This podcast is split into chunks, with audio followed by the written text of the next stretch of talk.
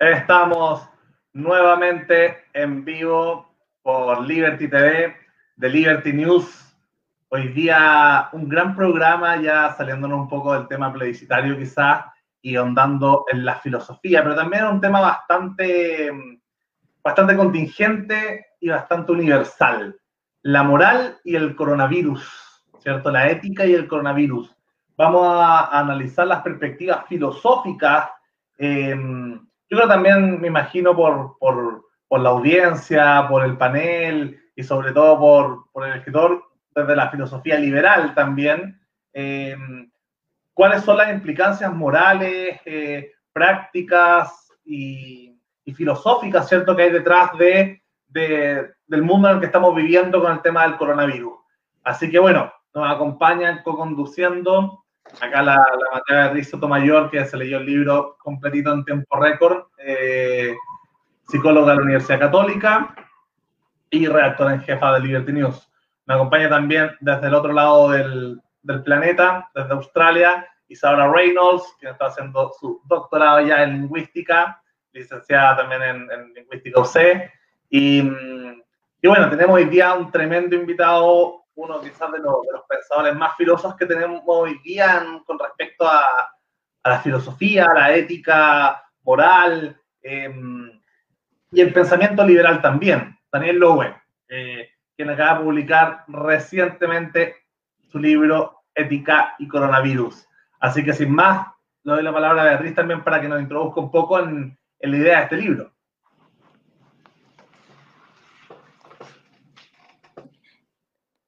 Me encantó.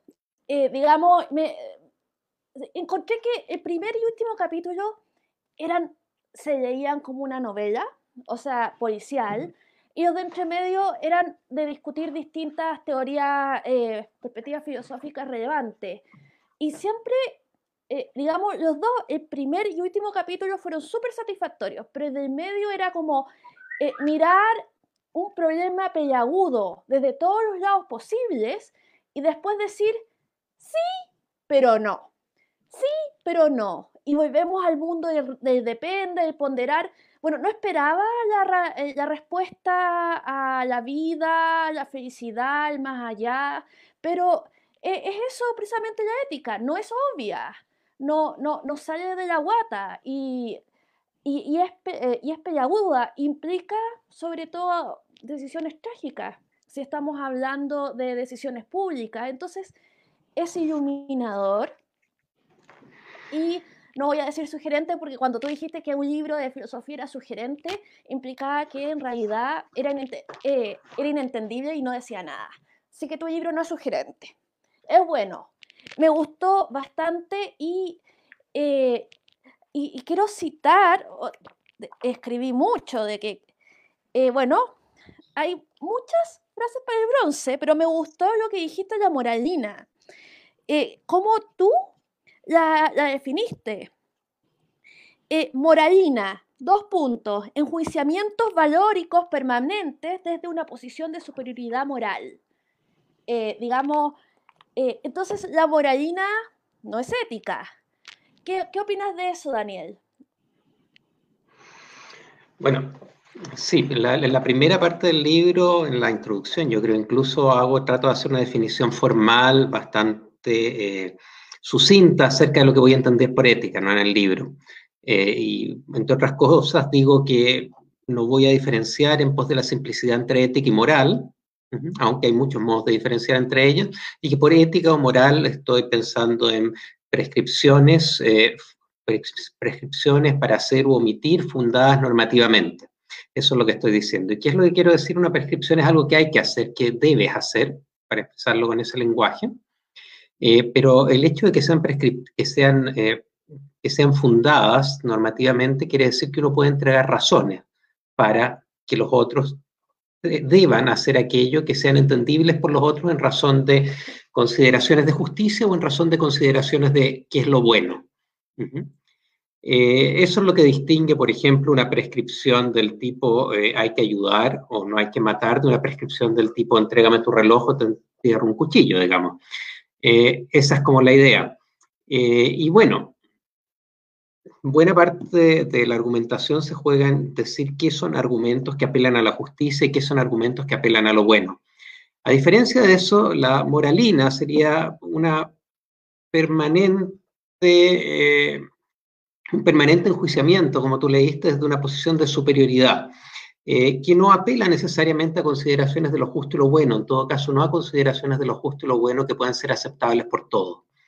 Eh, y, ese, y, esa, y ese, ese deseo o ese ímpetu por permanentemente enjuiciar a los otros de una perspectiva de superioridad es lo que yo denomino moralina. Ah, adelante.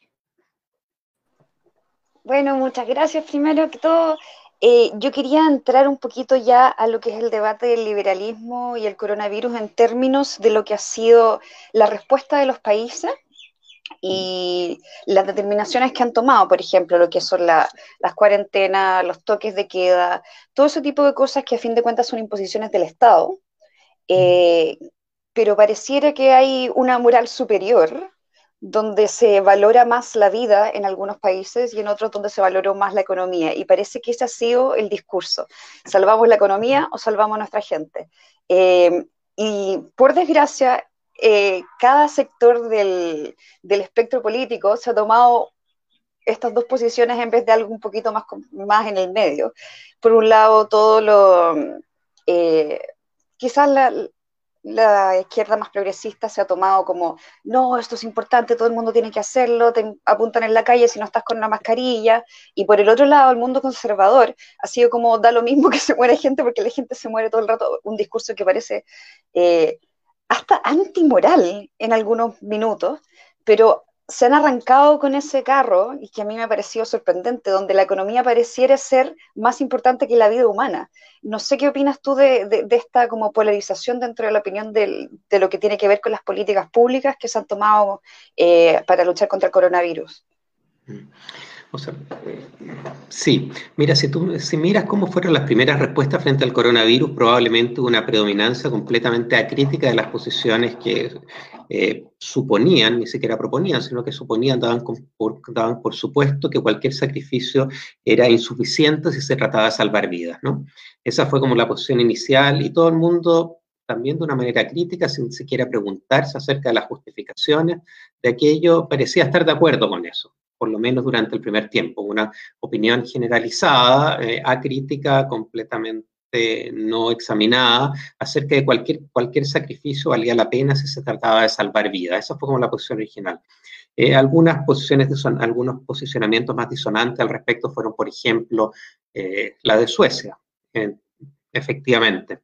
Ahora bien, a medida que fue pasando esto, que la gente, los líderes, etcétera, empezaron a tomar en serio lo que ya se sabía, que eran cuáles iban a ser las consecuencias de esto, esto se sabía muy temprano, cuáles son las consecuencias de las medidas restrictivas que tomamos para lidiar con el coronavirus, entonces empezó a tomar más fuerza la idea de que, bueno, se trata de salvar la economía y no tanto las vidas, y ahí se produjo esa polarización que tú mencionas muy bien. Yo creo que la polarización es, eh, da cuenta efectivamente de un modo como diferentes sectores se han acercado a la pregunta, y yo creo que los dos polos, de esta polarización, los dos cuernos, por decirlo de algún modo, son tremendamente, son igualmente criticables, ambos. Eh, hay absolutismo, absolutismo a los dos lados. Por un lado hay un absolutismo de salvar vidas a cualquier costo, lo que me parece ser completamente eh, injustificable. Por otro lado, hay un absolutismo de la economía, y cuando digo absolutismo de la economía me refiero a acercamientos que ni siquiera se plantearon cuáles son las consecuencias eh, que se siguen de salvar la economía, sea lo que sea, salvar la economía a cualquier costo. Eh, como siempre, como decía Beatriz, las posiciones más eh, defendibles son más complicadas y, implican una serie de trade-offs, pero esos dos, eh, esos dos posicionamientos, esos dos absolutismos, el absolutismo de la vida y el absolutismo de la economía, estuvieron presentes. El absolutismo de la economía probablemente muy presente con Trump y con Bolsonaro, sin duda alguna. Eh, el absolutismo de la vida muy presente al comienzo en muchos países y después se ha ido debilitando lentamente. Eh, pero las dos posiciones, y eso creo que es un punto importante a discutir, son eh, las dos posiciones como únicos son totalmente injustificables. ¿Puedo hacer una pregunta para seguir la, anterior? Súper cortito, pero ya claramente se notó como, como una politización, de algo tan simple como las mascarillas, sobre todo en Estados Unidos, donde fue, eh, si tú usas mascarilla eres demócrata, si no la usas eres republicano, como que, que algo tan simple como, como una medida que ya está comprobada, que se sabe que sirve, se haya polarizado tanto. Y al mismo tiempo quería preguntarte si es que esto no es como una pendiente resbaladiza eh, que los estados se hayan tomado como tantas atribuciones. Lo vimos en Ucrania, que a fin de cuentas ya casi es una dictadura. Eh, probablemente en China va a ser lo mismo. Se van a dar eh, justificaciones, incluso en Australia pasó un poco, de que ahora se están tomando atribuciones antiliberales y quizás esta pandemia está dando un poquito la, la excusa para un autoritarismo que de a poquito se empieza a dar. No sé si opinas lo mismo. Eh, sí, yo, a ver, yo pienso que ese es el gran riesgo que hay acá.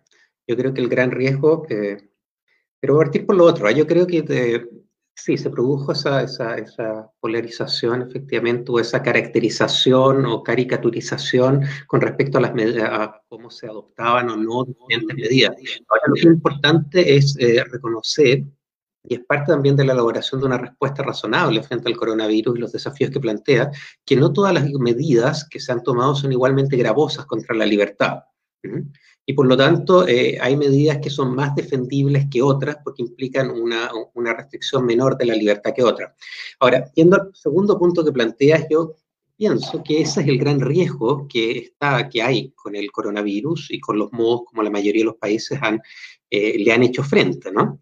Se ha optado por restricciones a las libertades individuales. Eso es evidente, y a libertades individuales que son fundamentales, como la libertad de movilidad, el derecho a educación, etcétera, etcétera. Son libertades fundamentales.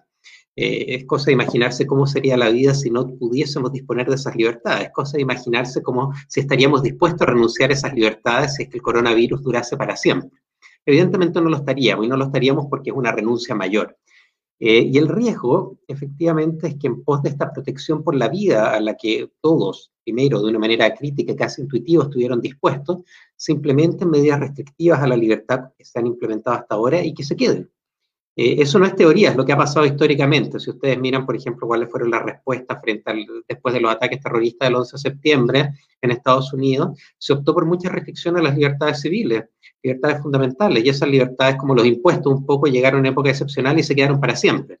Ese es como el riesgo de esta cosa y es un riesgo que puede suceder sobre todo porque ocurre con el beneplácito de buena parte de la población, está muy atemorizada por razones de las que podemos hablar y discutir acerca del coronavirus y sus consecuencias.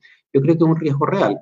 Yo no creo que el, que el coronavirus eh, plantee un, eh, un panorama en, del cual debamos esperar las mejores eh, un mejor eh, desarrollo de las sociedades humanas, de la naturaleza humana, ni mucho, ni mucho menos. Creo que lo que se ha demostrado es justamente lo contrario. Lo que se ha demostrado es que los países optan por perspectivas individualistas, es decir, hacia afuera marcan su soberanía y hacia adentro decretan el estado de excepción. No hay ninguna razón para suponer que el mundo va a ser mejor después del coronavirus. Ojalá me equivoque y sea mejor, pero sí hay razones para temer que pueda ser un lugar peor.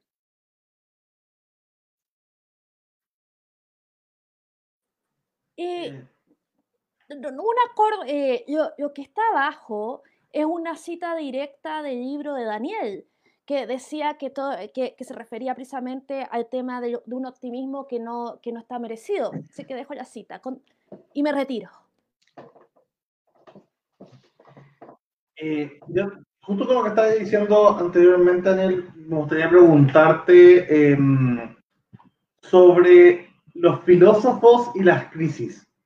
Eh, y ahí preguntarte en dos sentidos, ¿cuáles crees tú que son las éticas em, que se plantearon los distintos países o las distintas sociedades o las distintas voces expertas en esta situación?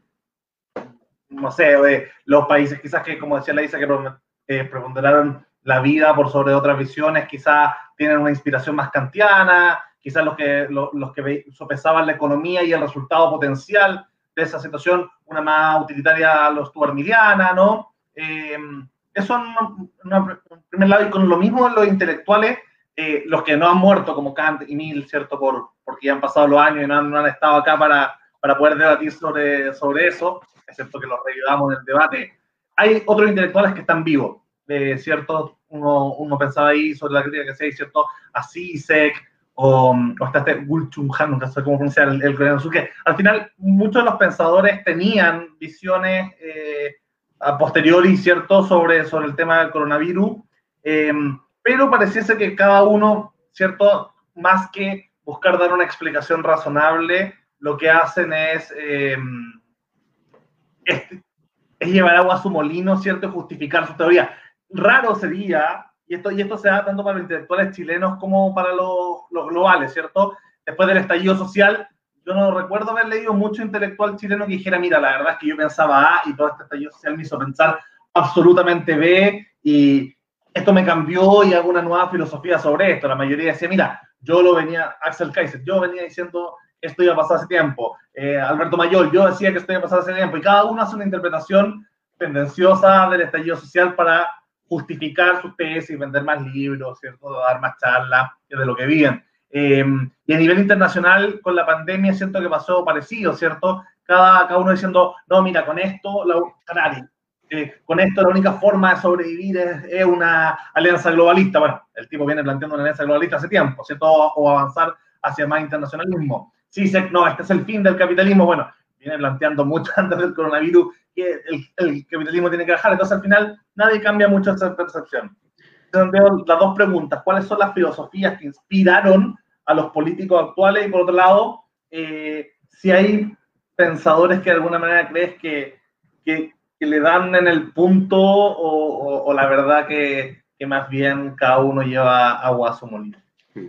Bueno, la, respuesta a la primera pregunta puede ser fácil o puede ser más complicada. La más fácil es decirte que yo creo que ningún filósofo acá inspiró a nadie en las respuestas políticas que se dieron. Fueron respuestas prácticamente instintivas y completamente arreflexivas, carentes de reflexión en absoluto.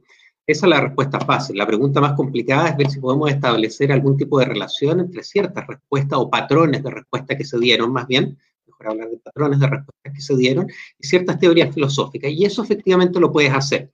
De una manera general, simplificada, a veces puedes establecer una cierta relación entre las eh, medidas, entre los patrones de medidas que aspiran a proteger la vida, eh, incluso a costas de eh, ciertos sacrificios, eh, puedes establecer una relación entre ese tipo de teorías y teorías más bien de corte kantiano. Es una relación aproximativa, no es exacta, por varias razones.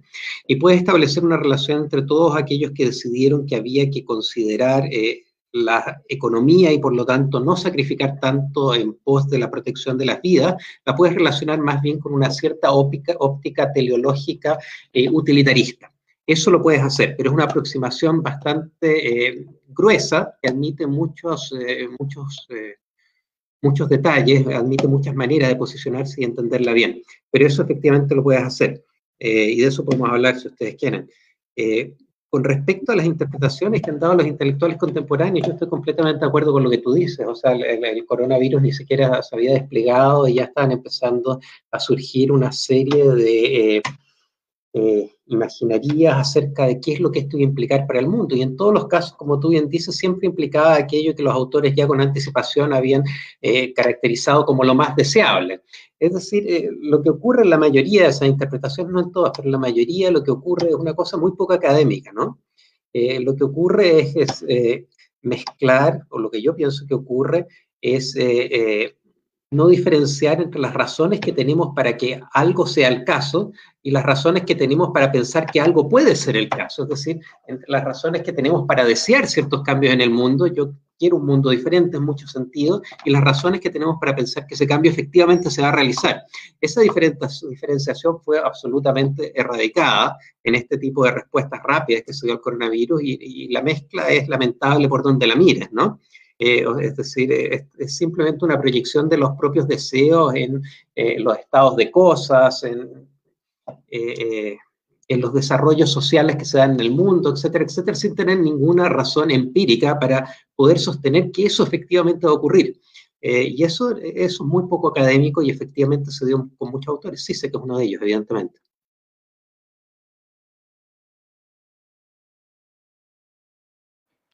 Una pregunta que te la tengo escrita eh, y que nos hemos convertido en criaturas asustadizas eh, porque tú dices que, eh, que cada vez que tenemos más seguridades, queremos más seguridades. Que teníamos un airbag, después tenemos dos, después queremos 17 airbags y todavía nos faltan airbags. Y esto no, y estamos haciendo trade-off entre seguridad y libertad. Eh, eso es una de las tesis del libro. Así es, es una de las tesis del libro es una tesis que juega un rol, central, sobre todo explicativo, más que justificativo. La pregunta es, bueno, ¿por qué nos parece que esta crisis, este coronavirus, sea una situación, un shock exógeno tan desastroso para la vida, nuestra vida individual, para la vida social y para la vida del planeta. Muchos ven en esto una amenaza directa a la supervivencia humana, eh, incluso una amenaza directa a la supervivencia de la especie humana, etcétera, etcétera. ¿Por qué se considera este shock exógeno de una manera tan eh, extrema? Eh, no estoy diciendo que lo sea. Lo curioso del caso es que no lo es. Si tú lo miras de una manera más comparativa, el choque exógeno que ha producido el coronavirus es bastante insignificante en relación a otros que hemos tenido en la historia de la humanidad. Y estoy hablando para irnos a la última pandemia que tuvo un carácter global, a la gripe española en 1918. En 1918, con una población mundial que apenas rondaba los 2.000 millones de habitantes, murieron en un año entre 20 y 30 millones de personas. Algunos dicen que a lo largo de dos o tres años que duró esta crisis murieron 50, que murió, que duró la, gripe española murieron 50 millones de personas. Algunos estiman incluso que murió un 5% de la población mundial. Eh, y lleven esos datos, esa cantidad de, muertes a, lo que eh, es la población mundial hoy en día. 7.500 millones de habitantes aproximadamente significaría que este primer año deberían morir, eh, no sé, 200 millones de personas, algo así. Y a lo largo de toda la pandemia, 300 millones de personas o más.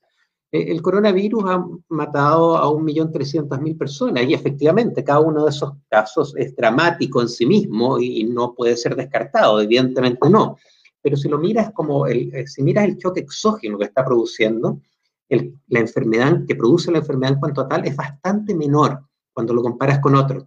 Y la pregunta es, ¿por qué nos atemorizamos tanto? Y la respuesta que yo trato de dar, es una respuesta explicativa, repito nuevamente, es que justamente nuestras sociedades son tan seguras como no lo habían sido nunca en la historia de la humanidad.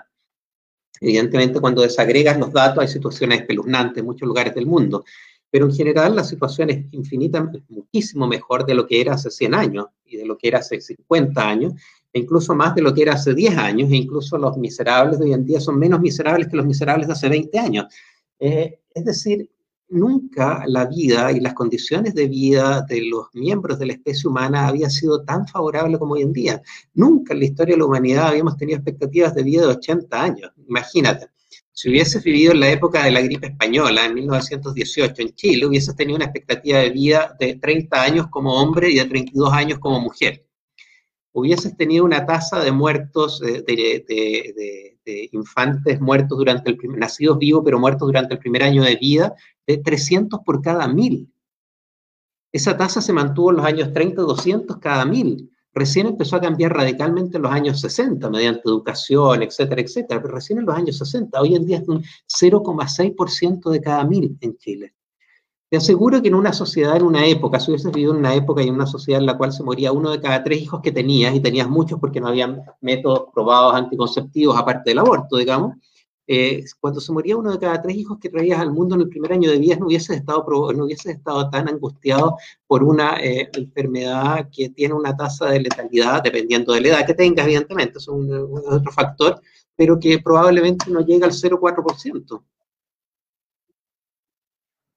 Con, con esa misma eh, línea argumentativa, bueno, uno, uno de los, probablemente de, de las visiones éticas que por suerte no estuvo tan tan presente en todas estas crisis, ni, ni, muy presente después de 1945, como decía la Isa, media, inhumana, sería quizá una ética más nietzscheana. Eh, y en ese sentido, yo creo que igual se puede hacer, ahora, si uno no puede decir, por ejemplo, que al menos desde que el humanismo se instaló como discurso preponderante en el mundo después, después de la Segunda Guerra Mundial, uno no puede decir que la vida, no sé, de un japonés vale más que la vida de un congolés, ¿cierto? pero de alguna manera pareciese que sí hacemos una valoración de vida en el tiempo.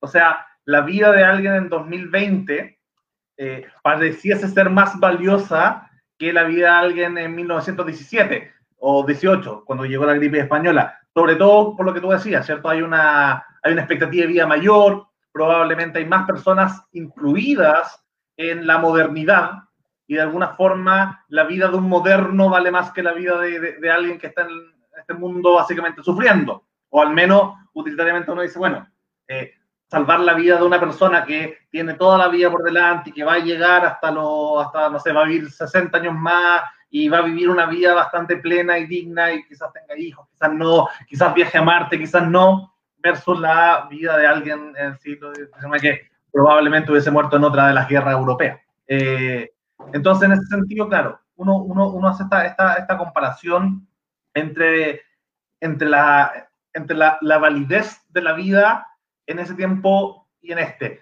Y pensando en, en esa misma línea en el futuro, eh, ¿no pasará que justamente parte de lo que valoramos como la vida, como la vida humana, sea justamente lo, los privilegios o, los placeres o, los beneficios que se tiene de vivir la vida en modernidad y no solamente la vida humana por vida humana? Eh, no sé si, si, me explico bien. Eh, de alguna manera quizás no es solamente la vida, y, yo creo que no se dice tanto, o es súper, súper duro decirlo, pero en, el, en, temas de medicina, cuando tenían que atender, no sé, a una, a una persona con problemas pulmonares de 80 años o a un joven de 20 y tenían, no sé, eh, pasando el caso de Italia, España, ¿cierto? Que, no tenían los suficientes ventiladores, eso pesaba entre una vida y otra. Eh, había una cosa ahí que, que, que, no se dice y que es muy antihumanista en cuanto, oye, somos todos iguales, ¿no? Tenemos toda la misma dignidad, por así decirlo, y de alguna manera igual se tenía que, se tomaba esta decisión moralmente compleja, al menos, eh, en cuanto a distintas vidas. Eh, con esto, con, con, el futuro, con la pandemia, ¿de alguna forma sigue intacto esa idea humanista o, o la vemos caminar en la cornisa? A ver, eh, sí, son un montón de preguntas, pero tratando, tratando de sintetizarlas. Eh, efectivamente vivimos en nuestro mundo más eh, humanitarista, como has decidido, entendiendo por tal, digamos, la preeminencia de lo que son las cartas de derechos fundamentales con la Segunda Guerra Mundial, etcétera, etcétera, y cómo se han reflejado muchos órdenes constitucionales, etcétera. Eh, vivimos con la fantasía de que tenemos un mundo en el cual todos los seres humanos valen lo mismo, eh, y eh, como tú dices, eso lo puedes examinar de dos maneras, de una manera sincrónica, es decir, todos aquellos que viven actualmente en el tiempo, los coetáneos, digamos, y de una manera diacrónica, es decir, hay un pasado, hay un presente y hay un futuro. Pero ya si lo examina sincrónicamente, esa, esa idea con la que todos nosotros, muchos de nosotros vivimos, como una especie de columna que le da estructura a nuestra vida, digamos, vivimos en un mundo en el que todos los seres humanos valen en cuanto tal lo mismo, no se, no se sostiene en la práctica. No es verdad que todos los seres humanos valgan lo mismo en este mundo, eso no ha sido jamás así. Eh, y eh, partiendo de cosas muy elementales, o sea, vivimos con la fantasía de que todas las vidas son lo mismo, que la vida humana tiene un valor fundamental y que por lo tanto no está a disposición en la práctica. Sin embargo, le colocamos costo y precio a la vida. Es un, proceso permanente que se hace en la economía para ver los modos más eficientes de tener ciertas de tener ciertas de hacer ciertas intervenciones sociales. Calculamos el valor de la vida, lo calculamos de acuerdo a distintos métodos que también discuto en el libro, métodos eh, de evaluación contingente, etcétera, un montón de métodos que son todos problemáticos en cierta medida, pueden hacerse mejor, pueden hacerse peor, pero no me interesa eso, lo que me interesa es que efectivamente aceptamos como una parte de nuestra práctica social el hecho de que evaluamos eh, incluso monetariamente el valor de las vidas. Y cuando lo hacemos, admitimos y aceptamos, y así lo hacemos, que la vida de un individuo de un país pobre vale mucho menos que la de un individuo de un país rico. Incluso dentro de un país mismo, de un país, de un país especial, incluso dentro de un país rico, la vida de todos no vale lo mismo los métodos como calcula, por ejemplo, en Inglaterra el, costo del valor de la vida, el sistema de salud inglés, establece diferenciaciones del valor de la vida en relación a la diferente calidad de vida de las personas y por lo tanto considera como eficiente diferentes intervenciones. Una persona con muchas minusvalías, en el caso de una persona con muchas minusvalías, se considera como eficiente una intervención con un costo mucho menor que, el costo de una intervención para recuperar la salud de una persona sin minusvalía. Es decir, en la práctica, aunque te, tenemos, vivimos con la fantasía de que todas las vidas valen lo mismo y está bien que vivamos con esa fantasía, de alguna manera, en la práctica no la llevamos a cabo.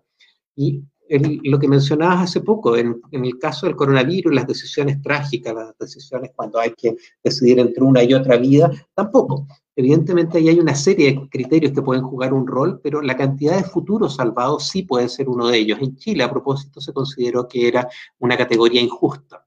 En Chile, el, ¿cómo se llama? La comisión esta que formaron para, eh, eh, ¿cómo se llama? ¿Se acuerdan? La comisión que está dirigida por el, por el, por el rector de la, de la Católica, eh, fue una que se enfrentó a este tipo de casos anticipadamente, lo que está muy bien, digamos, para, para, ver cuál sería el modo de resolverlo. Afortunadamente en Chile no se llegó al punto de estas decisiones. Eh, estableció de manera, eh, eh, de manera, lo estableció de manera expresa que ese tipo de consideraciones acerca de la edad de las personas es una consideración injusta para decidir quién debe ser salvado. Pero en otros países no, en otros países evidentemente se considera, se ha considerado una óptica un poco más utilitarista, como tú decías, que la cantidad de vidas salvadas debe ser un criterio que debe ser considerado. Eh, y yo pienso que efectivamente es un criterio que debe ser considerado. Porque volviendo a la última parte de tu pregunta, ¿qué es lo que hace que una vida sea valiosa? Bueno, lo que hace que una vida sea valiosa es justamente todo aquello que contiene esa vida y que nosotros en primera persona consideremos valioso. Y la cantidad de futuro que tenemos por delante es la cantidad de espacio con la que podemos llenar esa vida de cosas que nosotros consideramos que pueden ser valiosas. Y por lo tanto, entendiéndolo como un daño, entendiendo la muerte como un daño, un daño de, privación, es decir, el modo como nos daña la muerte es al quitarnos un futuro, eh, el daño que produce la muerte en una persona de edad es mucho menor que el daño que produce la muerte en una persona joven. Eh, si lo entendemos de esa manera, me parece que es eh, evidente que la muerte no produce, entendido de esta manera, el mismo daño en todas las personas y por lo tanto no se debe considerar la muerte de todas las personas por igual.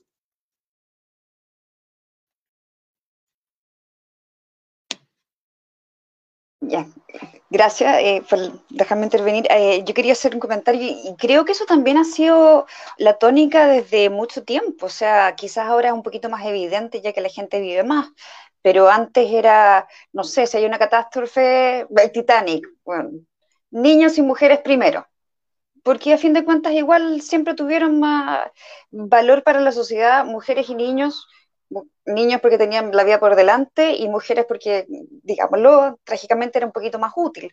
Tener un hombre y diez mujeres significaba eh, mantener la sociedad a fin de cuentas. Eh, pero también yo quería mencionar eso, lo que estaba eh, hablando de las medidas contingentes. Esto fue un cambio bastante notorio en la medicina, y a mí me tocó mucho trabajar con textos médicos en los últimos 10 años, y esto fue todo muy relacionado con el, ataque a las Torres Gemelas. Ahí es donde se produjo un cambio bastante interesante en la medicina, que fue eh, como las medidas de triage, donde se hacía una evaluación rápida de toda la gente que estuviera herida, considerando que ah, los recursos son limitados. Entonces, en el pasado, agarraban a la primera persona y daba lo mismo lo terrible que estuviera su condición y se enfocaban en salvar a esa persona cuando una cantidad no, o sea, importante de gente que estaba a medio morir saltando se podría haber salvado si es que no se hubiesen concentrado en este único paciente. Entonces, después del, 11 de septiembre de ellos, eh, se empezaron a cambiar mucho los textos y la, eh, la atención prehospitalaria, como que se cambió el foco de salvar toda vida a salvar la mayor cantidad de vidas en el menor tiempo posible. Y eso fue, eh, se ve ahora en los manuales de medicina que eso es lo que se trata de hacer. Ahora yo te quería hacer otra pregunta. Eso era solamente una intervención. Em, sin querer, como todos los otros filósofos, como dijo Lucas, están haciendo la, análisis ex facto, que es re fácil, igual que los economistas. Después de una crisis, ¡uh! Esto fue lo que pasó. Pero yo te quería pedir una predicción, porque lo que se ha visto de nuevo es autoritarismo versus globalismo. ¿Cuál va a ganar? Eh, tuvimos un problema que en el globalismo teníamos la Organización Mundial de la Salud, que supuestamente este organismo internacional uno lo respeta, pero se mandó, y lo voy a decir en buen chileno, se mandó una cantidad de cagazo impresionante. Entonces, sí, sacando la bola de exactamente. y después se vio, por el otro lado, un fracaso del autoritarismo en términos de lo que, de errores que cometió China. O sea, China hoy en día no está tan bien parado en, en ¿cómo se llama?, la visión mundial. Primero porque es culpa de ellos, coronavirus, o por lo menos culpa del, del, gobierno de China que lo ocultó por demasiado tiempo y al no colaborar con el mundo más globalista, echó a perder a todo el mundo. Ahora estamos todos aquí gracias a ellos.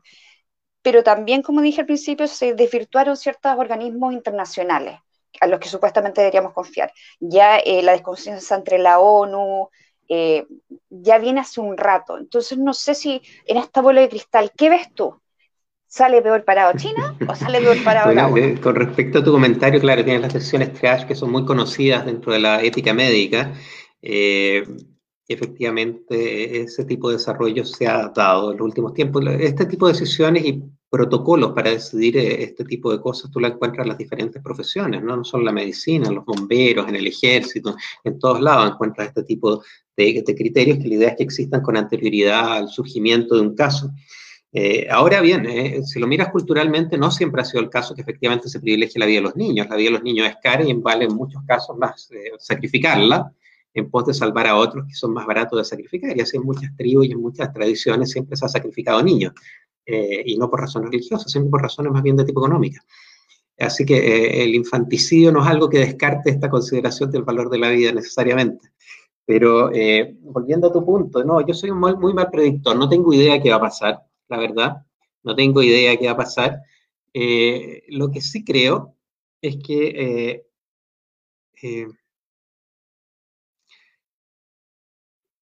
si lo miras en una perspectiva de los últimos 20 años, el globalismo es algo que está a la defensiva en el mundo, sin duda alguna.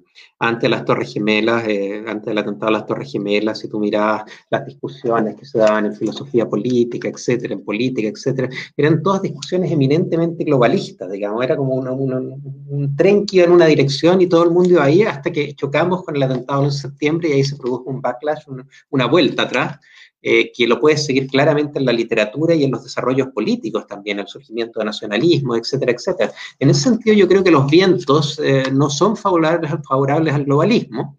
Eh, en general, en los últimos años, desde el atentado a las Torres Gemelas, sin duda alguna, y la pregunta es qué va a producir esta crisis dentro de estos vientos que ya no son favorables al globalismo, en mi opinión. Y lo que yo creo no es que cambien la dirección del viento y de pronto seamos globalistas, sino que probablemente se van a acentuar algunos de los factores antiglobalistas que ya se están desarrollando.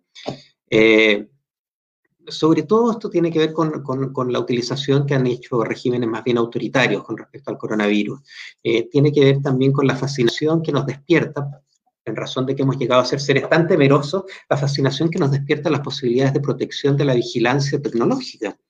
Eh, como si nada estamos dispuestos a renunciar al uso que se haga de nuestros datos, etcétera, etcétera, en pos de asegurar de que eh, nadie con coronavirus esté a tres metros de nosotros, etcétera, etcétera. Yo creo que todo eso va, es probable que acentúe, acentúe, mirado más bien en largo, a largo plazo, eh, los vientos contrarios al globalismo eh, que, que, son los que gobiernan la política mundial desde hace 20 años. Esto no quiere decir que no se produzcan cambios, evidentemente se pueden producir cambios, puede haber un cambio por en razón de qué es lo que pase mañana con la elección en Estados Unidos, etcétera, etcétera, van a haber cambios sin duda alguna. Pero yo creo que una tendencia general, la tendencia es bastante antiglobalista hoy en día y yo creo que el coronavirus solamente la puede, eh, la puede eh, hacer más fuerte. Eh, pero es una predicción, como todas las predicciones no se puede equivocar y yo me suelo equivocar, así que no se la tomo muy en serio.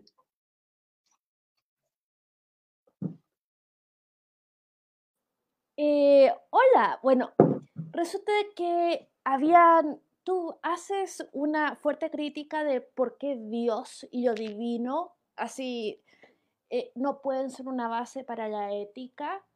Y esa crítica yo estuve totalmente de acuerdo porque, obvio, pero, eh, obvio para mí, pero también haces una crítica muy fuerte a Hannah Arendt que escribió Eichmann en Jerusalén. Y esa fue como yo Eichmann en Jerusalén y me fascinó, así que fue como, esa crítica fue como, ¿qué?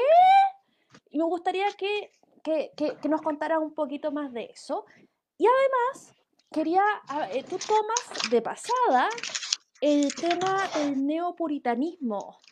de estos nuevos puritanos que crecieron en libertad y que buscan higienizar los espacios.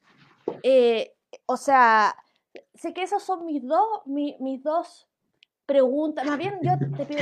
Bueno, con respecto a Ana, yo, no estoy, me estoy escuchando con, ahora, ya, me estaba escuchando con eco.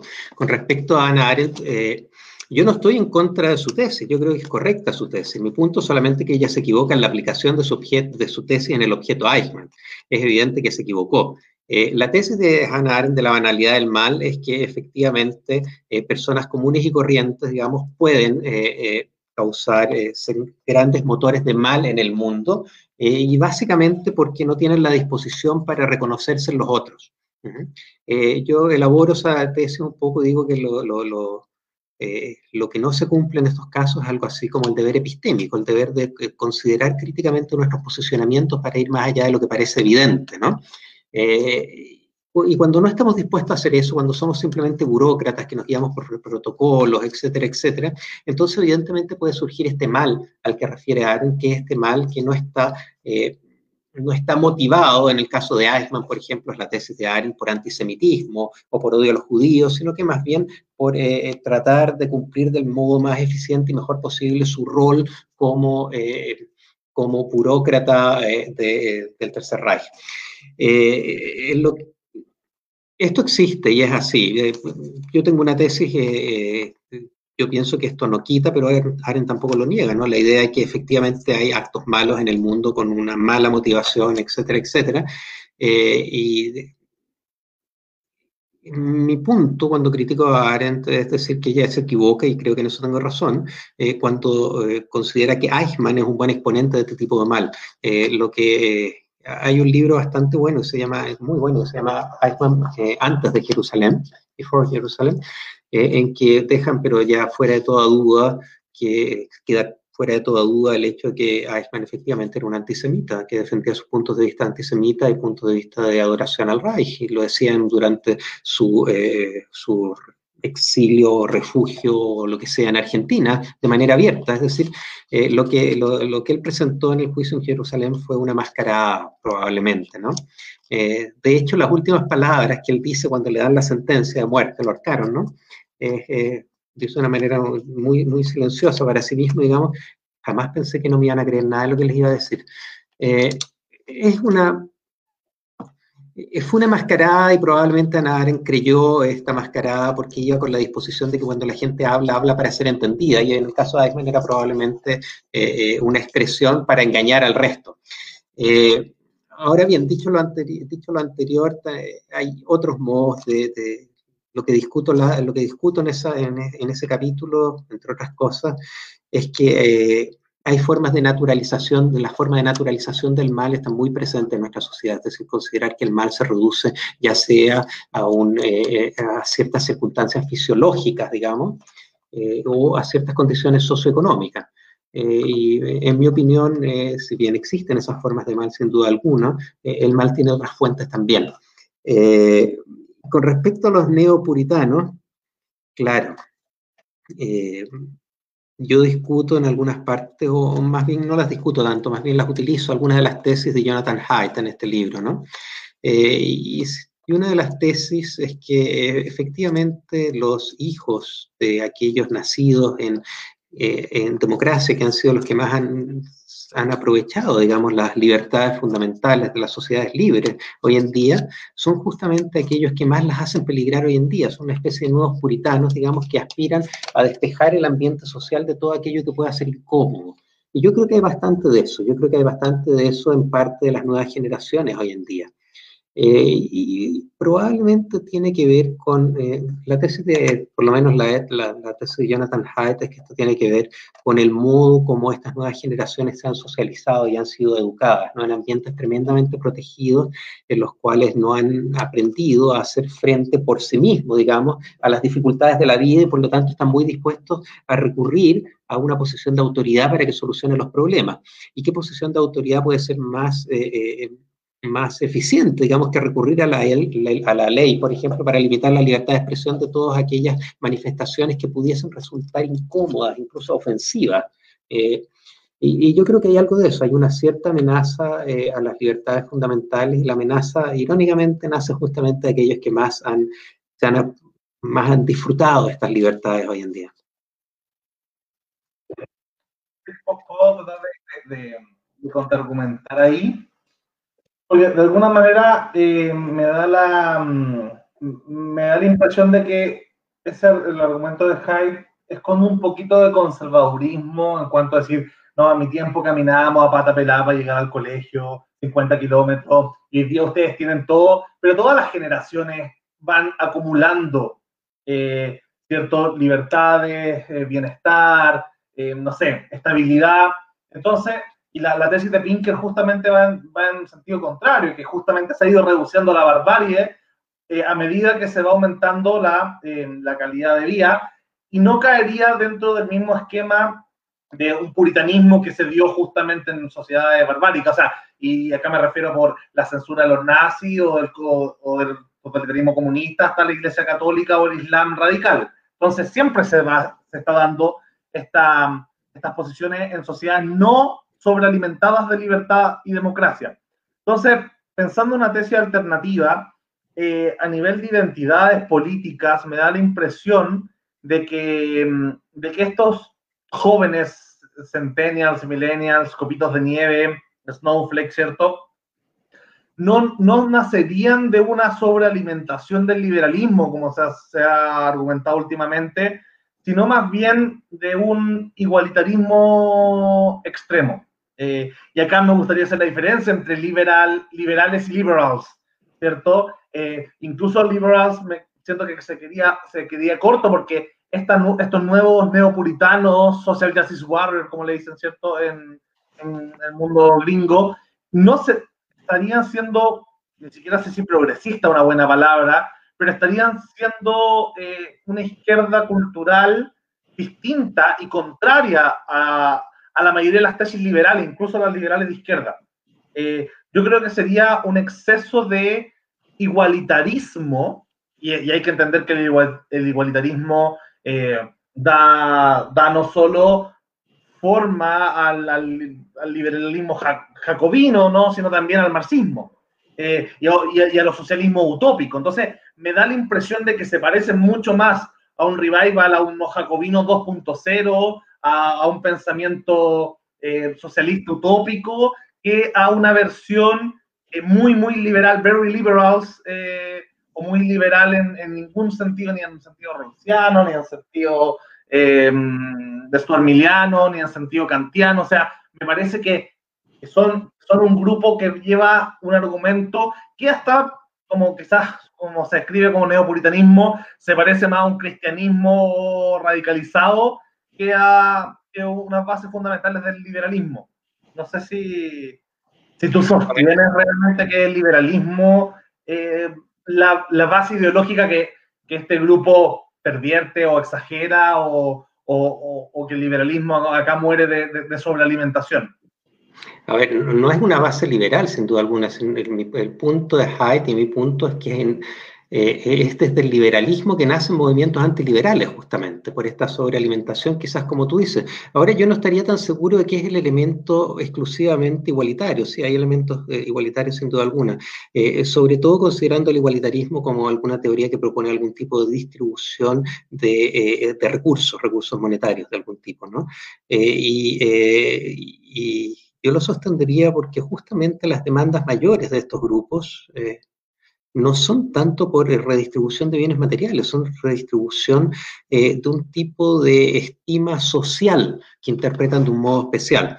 Eh, piensa que las grandes, no en Chile, ¿ah? pero fuera las grandes, eh, las grandes batallas de estos grupos se libran en el espacio de la libertad de expresión. Uh -huh. Y la libertad de expresión es una libertad eminentemente liberal. Uh -huh. y, el desarrollo que se da justamente es de una ampliación del concepto de daño hasta vaciar el contenido de cualquier eh, sentido razonable, ¿no? El daño que primeramente se entendía como algo eh, directo, causal, etcétera, etcétera, que tú lo puedes entender acumulativo, etcétera, se empieza a entender cada una de una manera más estéril hasta que el daño se transforma en una especie de proceso de contaminación medioambiental, de expresiones que en su conjunto pueden resultar ofensivas y por lo tanto dañar la igual dignidad de las personas. Va por ahí. y piensa en Jeremy Waldron, me presenta tesis como esta, ¿no? y este tipo de por decirlo de algún modo, de amenaza al liberalismo es una que nace justamente de una eh, interpretación extensiva y deformadora de la libertad de expresión y justamente parte del valor de la libertad de expresión para llegar a negarla y negar todo aquello que le da valor a la libertad de expresión. Por lo tanto, no estoy tan seguro que sea solamente esa consideración igualitarista, entendiendo igualitarista como un entendimiento más bien redistributivo. Sí, igualitarista, si lo que entiendes por igualitarista es simplemente la afirmación que está a la base de todo el liberalismo igualitario, ciertamente del liberalismo, de la idea de la igual libertad de las personas y la igual dignidad de las personas. Ahí estoy, estoy de acuerdo en ese sentido, pero no como un sentido redistributivo. Pero no siempre la, la, ofensa a la, o las prohibiciones de la libertad de expresión siempre pasan de alguna manera por proteger la dignidad de un grupo. O sea, estoy pensando, eh, los pecadores en la época, no sé, supuestamente medieval, inquisidora, eh, de alguna forma están dañando la, la honra de la sociedad, de la comunidad, al final igual, hasta me imagino que el Islam radical también tendrá posiciones que de alguna manera estos pecadores, estos infieles cometen algún daño a, eh, o a la comunidad o a otro individuo y, gran parte de su justificación anti libertad de expresión sea contra ellos, o los regímenes totalitarios comunistas, ¿cierto? Eh, o incluso la Revolución Francesa, quien hablaba contra el pueblo, ¿cierto? Era un traidor, si decías que el pan estaba muy caro, era un traidor a la voluntad popular, eh, rusoniana probablemente, y te decapitaba. Entonces, siempre de alguna forma ha sido una especie de... Eh, siempre se ha justificado la prohibición a la libertad de expresión por algún tipo de daño moral a, tercer, a una comunidad o a otro individuo. Entonces, me parece que en este sentido no habría tanto algo nuevo como hijos del el liberalismo, sino un revival. Y acá estaba pensando quizás más en, la, en, en el socialismo utópico, o en las izquierdas premarxistas que, que propiamente en una distribución material. Pero sin, duda, que hay una, hay una creencia de que la libertad final se obtiene a través de la igualdad de trato y la igualdad de trato se obtiene a través de la igualdad material para, para la izquierda marxista, es básicamente un paso. Pero se busca en todo este tipo de izquierda, incluyendo a estos social justice warriors, ¿cierto? Se buscaría de alguna forma un, un pensamiento igualitarista o incluso Em, reparativo en cuanto, no sé, por, algo se tenía que pasar por una dictadura del proletariado por un momento, ¿cierto?, para poder igualar las clases para que pudieran desaparecer. Eh, y acá pasaría lo mismo con eh, estas otras eh, conflictos dialécticos entre, entre puntos de vista biopolíticos, ¿cierto? El feminismo de, de no sé, la mujer contra el hombre o, o ciertas minorías LGBT o raciales contra eh, las mayorías que tienen más poder, como de alguna forma igualar con algún tipo de eh, justificación eh, de, de, pago por todo este tiempo vivido, ¿cierto? Para poder equiparar. Entonces, mm, me da la impresión de que se parece mucho más a, a la izquierda en cualquiera de sus planos que, que una forma nueva de, de liberalismo sobrealimentado. Eh, a ver, las razones por las cuales diferentes personas, individuos y grupos aspiran a alimentar la libertad de expresión son razones diferentes, no hay ninguna, no es razonable colocarlo todos en el mismo barco. Sin duda, uno de los grandes movimientos que aspira a limitar la libertad de expresión hoy en día son movimientos de izquierda que se inscriben más bien en lo que es la ética o la política del reconocimiento. Es decir, eh, los límites de la libertad de expresión sería un modo de lograr el correcto reconocimiento de los otros. Eh, porque los reconoceríamos como lo que son, dejando entre comillas qué es lo que son, digamos, probablemente como ellos quieren ser reconocidos, es lo que son, digamos, y eso sería una razón para limitar la libertad de expresión en una vertiente que evidentemente entronca con el pensamiento de izquierda fuerte, eso existe sin duda alguna, pero no es la única. Las otras razones para limitar la libertad de expresión aspiran o, refieren exclusivamente, refieren exactamente a aquellos valores que el liberalismo mismo trata de proteger. Y el caso de la libertad de expresión es bastante claro. Eh, ¿Qué es lo que queremos proteger mediante el liberalismo? Queremos proteger un espacio de libertad individual. ¿Y qué es lo que bien desde esta perspectiva la libertad de expresión eh, irrestricta? Bueno, lo que haría es justamente amenazar este espacio de libertad individual porque las personas ya no podrían actuar de manera autónoma. Eh, esa línea de argumentación, por lo menos esa línea, yo creo que es una que se entronca efectivamente como una se entronca en el pensamiento liberal y surge como una especie de deformidad del pensamiento liberal, en mi opinión, digamos. Eh, pero eso existe paralelamente a otras razones para limitar la libertad de expresión que no son liberales, sin duda alguna, que son todas aquellas que podemos relacionar con toda la política del reconocimiento. Eh, me gustaría decir que, eh, y acá no, estamos llegando más o menos al final, sí que, que hay reflexiones súper interesantes sobre el tema de la felicidad.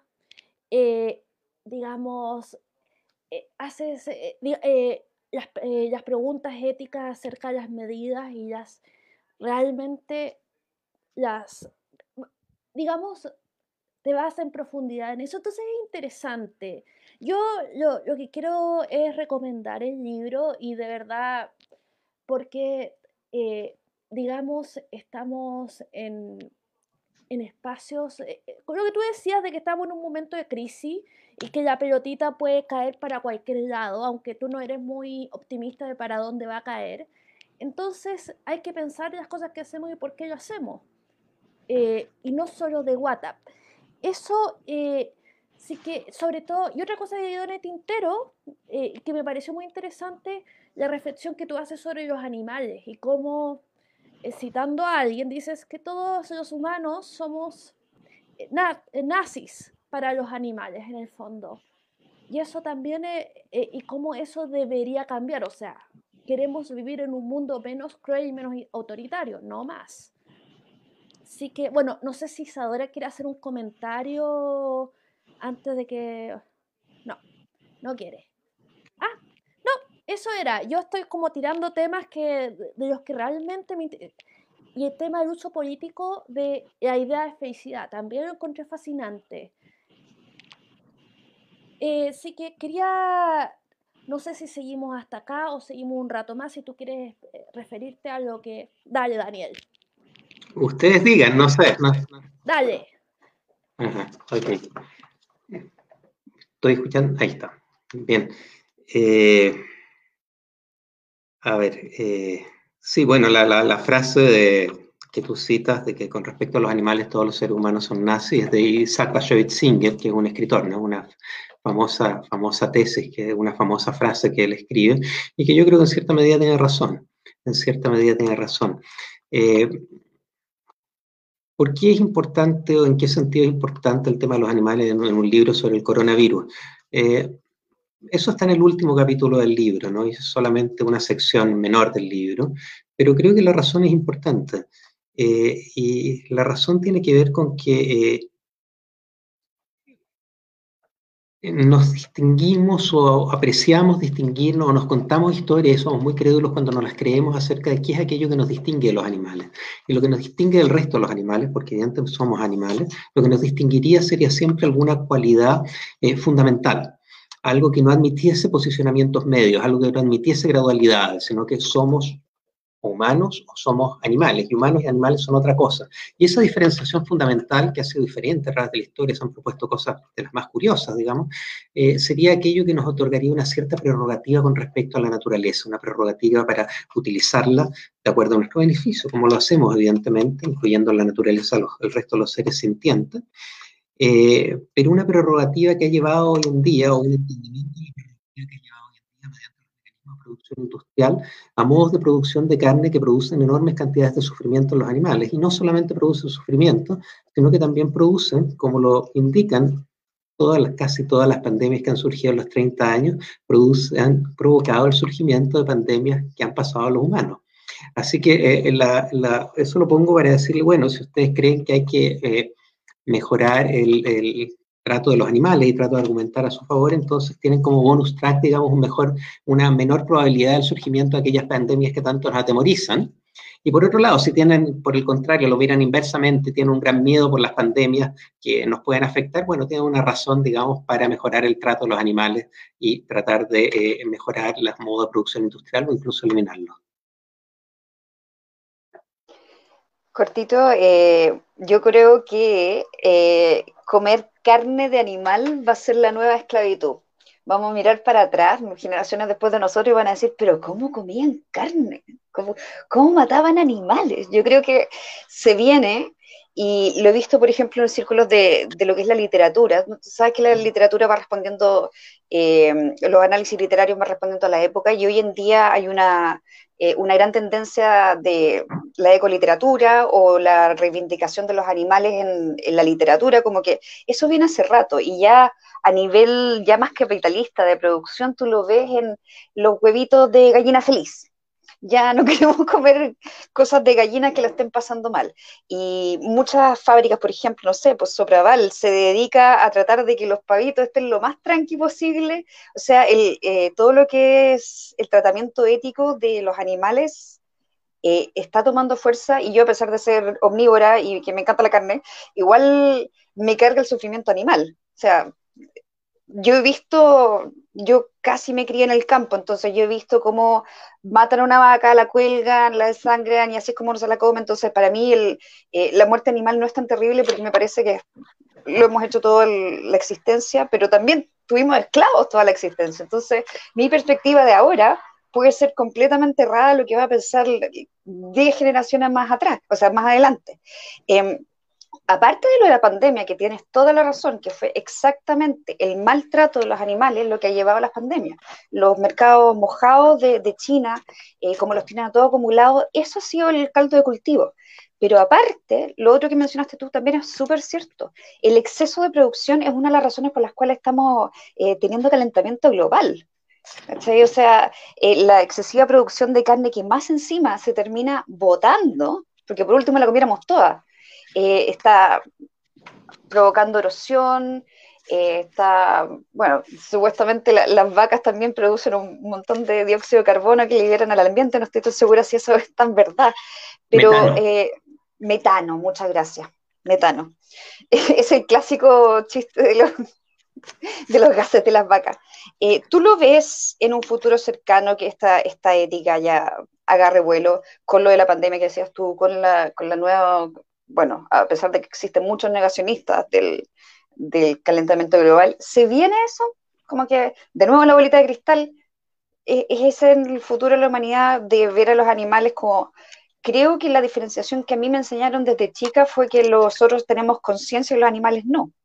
De que, como que esa era la dicotomía que estabas hablando, sí. Como nosotros somos seres conscientes y tenemos autopercepción, somos distintos a los animales. Ya creo que eso se está como deteriorando. A ver, yo diría, partiendo de lo último que dijiste, la etología ha hecho, el estudio del comportamiento animal ha hecho tremendos avances en los últimos apenas 30 años. ¿ah? Son cosas muy nuevas. Hace 30, 40 años no teníamos idea acerca de los animales. Todo lo que sabemos lo hemos sabido, el conocimiento obtenido en los últimos años. Eh, ha hecho ha avanzado y ha logrado conocimientos que nos permiten poner tranquilamente en duda la mayoría de esas, de esas distinciones eh, de tipo que se habían hecho entre ser humano y animal. Eh, existen niveles de conciencia. Los animales tienen, dependiendo del tipo y la especie, tienen niveles crecientes y decrecientes de conciencia. Eh, desde niveles muy altos, como otros primates, digamos, hasta niveles mucho más básicos. Pero tenemos una amplia gama en la cual ya no podemos simplemente decir, porque son animales no tienen conciencia, porque son seres humanos sí tienen conciencia.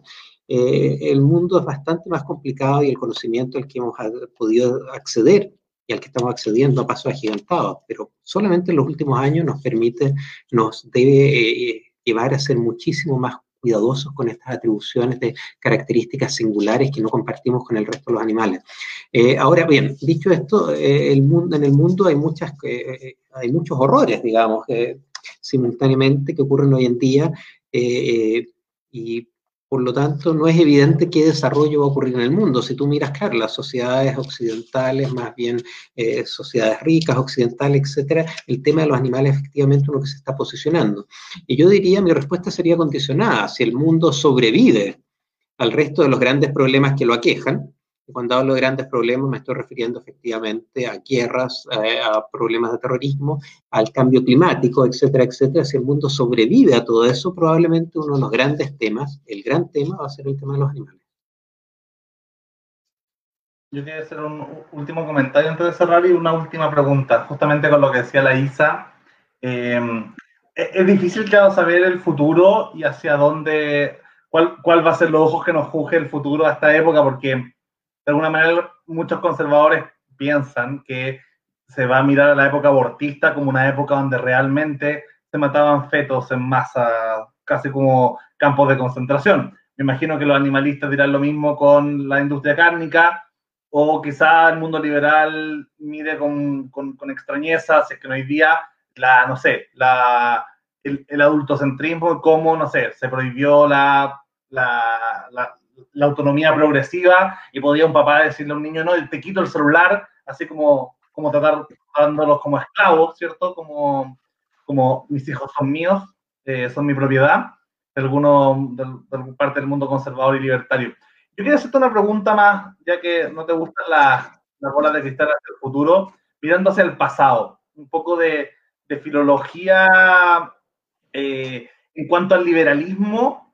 ¿Dónde crees tú que nacen los sustentos básicos eh, de esta demografía liberal? No, no, no, quiero obviamente ni ni a mí ni a Locke, que era quizás los griegos clásicos o parte de algún pensamiento sensación que tú crees que fue el origen de, de las ideas liberales más sustanciales dentro de la historia. Estoy pensando quizás en lo epicurio, en lo hedonista, o quizás en el pensamiento de Demócrito, de este materialismo, el inicio del materialismo, o quizás la visión más racionalista de la vida. ¿Dónde crees tú que está el, la matriz de lo que, a nivel filosófico, de lo que tú consideras eh, el liberalismo? No, obviamente, no estoy pensando que hayan liberales del siglo V a.C., pero, pero sí pueden haber elementos, de alguna forma, constitutivos eh, previo al liberalismo moderno. ¿Los ves en alguna parte en los antiguos? Yo no lo veo, ¿no? Ciertamente hay elementos, pero, son, son pero, para decirlo de algún modo, son todos elementos sacados de contexto, evidentemente. Si tú piensas en modos de pensamiento eh, sistemáticos, qué sé yo, no encuentras mucho en el mundo antiguo, no encuentras muchas ideas en el mundo antiguo, no, no encuentras muchas en el mundo romano, quizá un par de cosas, pero eh, recién son pensamientos nuevos que empiezan a surgir en el siglo XV, por ahí, más o menos, ¿no? Eh, con la guerra de la religión, con eh, la idea de los estados, eh, de, la, de las ciudades-estado que ofrecían refugio, por ejemplo, a los perseguidos, que eso ya está en, mil, en 1480, por primera vez más o menos, ahí empiezan a surgir esas ideas recién, digamos, y de ahí se desarrollan muy rápidamente, ¿no? El siglo es decir, digamos, siglo XVII, siglo XVIII, etcétera, etcétera. Pero yo no creo que el liberalismo sea algo que requiera ser rastreado. No creo que pueda ser, pero tampoco creo que requiera ser rastreado a eh, modos de pensamiento que son ciertamente tremendamente eh, mm, eh, sofisticados y útiles en muchos sentidos, pero que ciertamente no son liberales. Los mires por donde los mires. En el mundo clásico no hay liberalismo. O sea, claro, la democracia ateniense, pero bueno, ¿qué, ¿qué, es eso? Digamos, vamos al punto y vamos a ver quién. Yo, yo creo que no, no, no, un ejercicio que valga la pena, no mejora la calidad del, utilidad, del, del igualitarismo, no mejora, perdón, del liberalismo, no mejora las cartas del liberalismo, eh, no mejora la teoría liberal.